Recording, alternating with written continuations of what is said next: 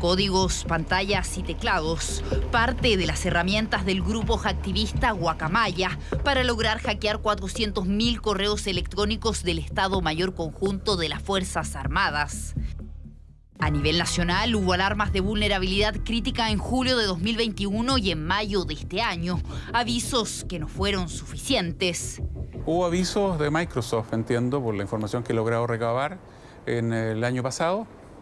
Eh, hay que ver quién recibió el aviso, qué hizo con ese aviso. Todo está dicho y es sumamente grave. En el marco de las líneas investigativas que se desarrollen, se van a ir despejando muchas de las dudas que hoy tanto los medios como la ciudadanía tiene. Vulneración que dejó en evidencia la falta de ciberseguridad a nivel nacional.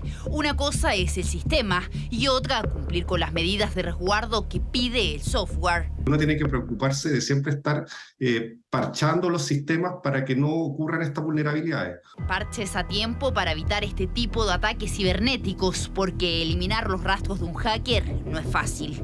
Esto es como la analogía, claro, un ladrón entra una casa, quizá eh, en un momento estuvo una puerta sin llave, pero cuando el ladrón entró, aprovechó, de, compró llaves dentro de la casa y le sacó copias para poder entrar más adelante por, otra, por otras puertas. Ante esta situación, el Ministerio de Defensa ya ordenó un sumario administrativo al interior del Estado Mayor Conjunto, un oficio al Ministerio Público Militar y una denuncia al segundo juzgado militar. Pero, ¿cómo se evita nuevamente esta situación? ¿Es momento de fortalecer la ciberseguridad? Este tipo de filtraciones eh, demuestran la debilidad en que nos encontramos. No existe una regulación que establezca una lógica de infraestructura crítica. Deficiencias que desde el Congreso tienen presente, tanto así que esta semana la Comisión de Defensa del Senado votará la ley marco sobre ciberseguridad e infraestructura crítica de la información. El ideal hubiera sido que estuviera antes, pero somos un país reactivo, más que proactivo.